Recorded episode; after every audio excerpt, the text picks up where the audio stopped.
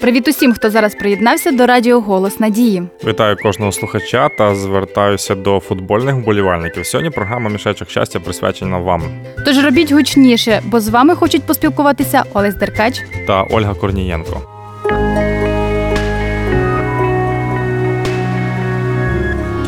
Надія завжди поруч. Радіо Голос Надії. Отже, Олю, ти готова підтримати розмову про футбол? Звичайно, я маю багато інформації про найпопулярнішу у світі гру, яку, до речі, ще називають спортом номер один. Так, справді футбол дійсно став спортом, і через цей спорт, на жаль, виникає дуже багато бійок і непорозумінь, особливо між вболівальниками. Олесю, мені здається, що так було і у стародавні часи, адже у Єгипті під час розкопок гробниць фараонів знаходили м'ячі та їхні зображення. Ну, звичайно, не виключено, що фараони грали у футбол. А от у Мексиці приблизно півтора тисячі років тому ще тоді племена Майя точно грали каучуковим м'ячем, який важив від 2 до 4 кілограм. Такий собі маленький м'ячик. Взагалі, поява слова футбол датується 1175 роком за часів правління короля Генріха II. Я знаю цікавий факт. Там футбол повсякчас закінчувався бійками і травмами. Її неодноразово забороняли, але народ все одно продовжував грати у футбол. А от щодо нашої держави, то футбол почав зароджуватися на початку ХХ століття в таких містах, як Одеса, Київ, Миколаїв, Харків, Полтава, на Донбасі, Буковині, Закарпатті та Волині. День футболу в Україні прийнято святкувати 13 жовтня. Найтитулованішим клубом України є команда Київського Динамо, яка була утворена 1927 року. І на сьогодні в Україні нараховується 44 футбольні команди.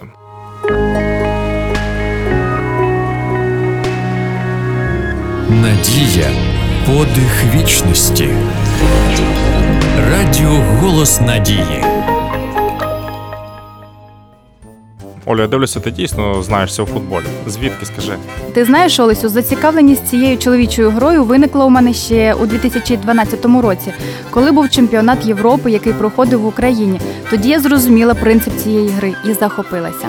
Дійсно, футбол це не просто ганяти м'яча по полю, це стратегія і командна гра. Там на полі кожен гравець має своє призначення.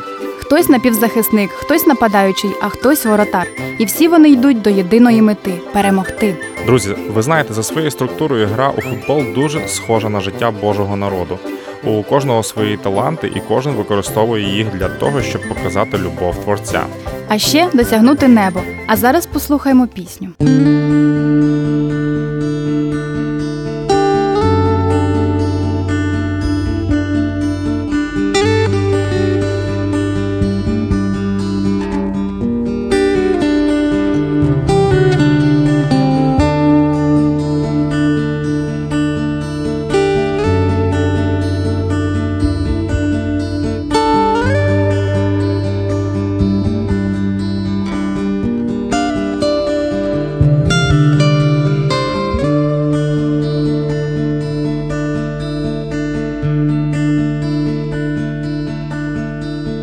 Время, куда ж ты уходишь? Сколько еще осталось дел?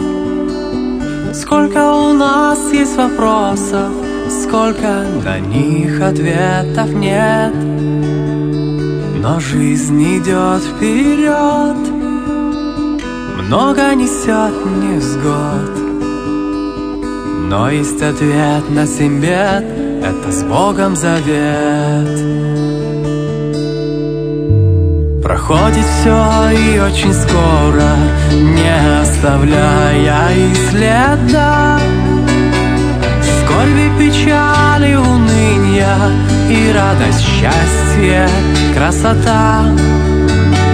Но жизнь не суета, все нет ей нет конца. Что можем мы без Творца, без нашего Отца?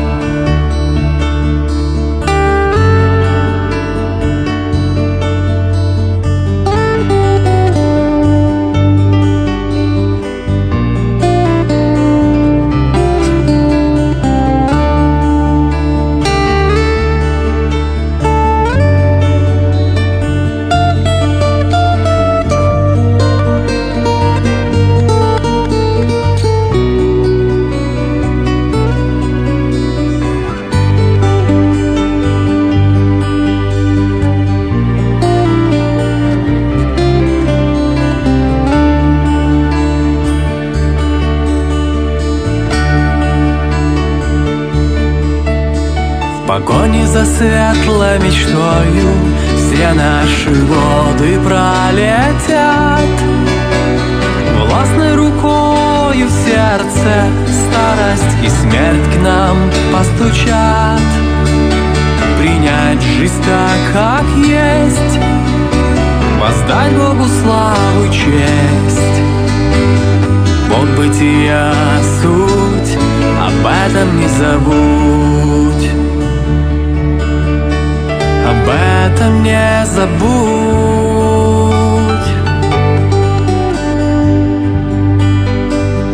Вот бытия, вот бытия суть. Об этом не забудь.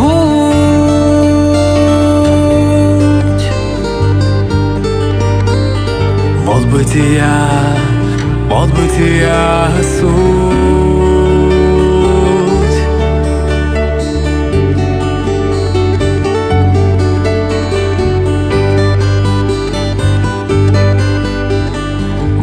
Poesia, bon Poesia.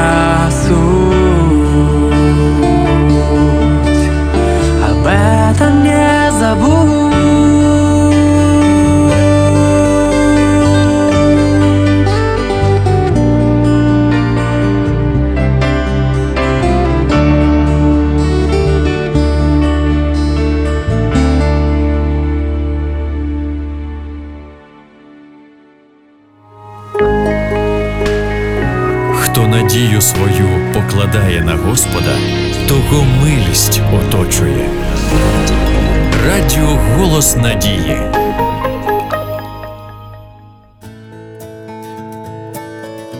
Отже, дорогі слухачі Радіо Голосу Надії, вам сподобалася сьогоднішня тема?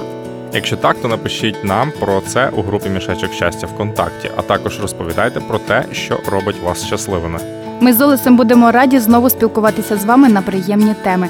А зараз пропонуємо вам курс безкоштовних біблійних уроків «10 запитань до Бога, які зможуть розповісти про життя християнина.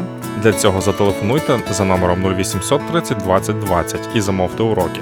Наразі програма Мішечок щастя мусить прощатися. Грайте у футбол, вчіться будувати стратегії, щоб досягати мети. І не лише у футбол, але й у власному житті.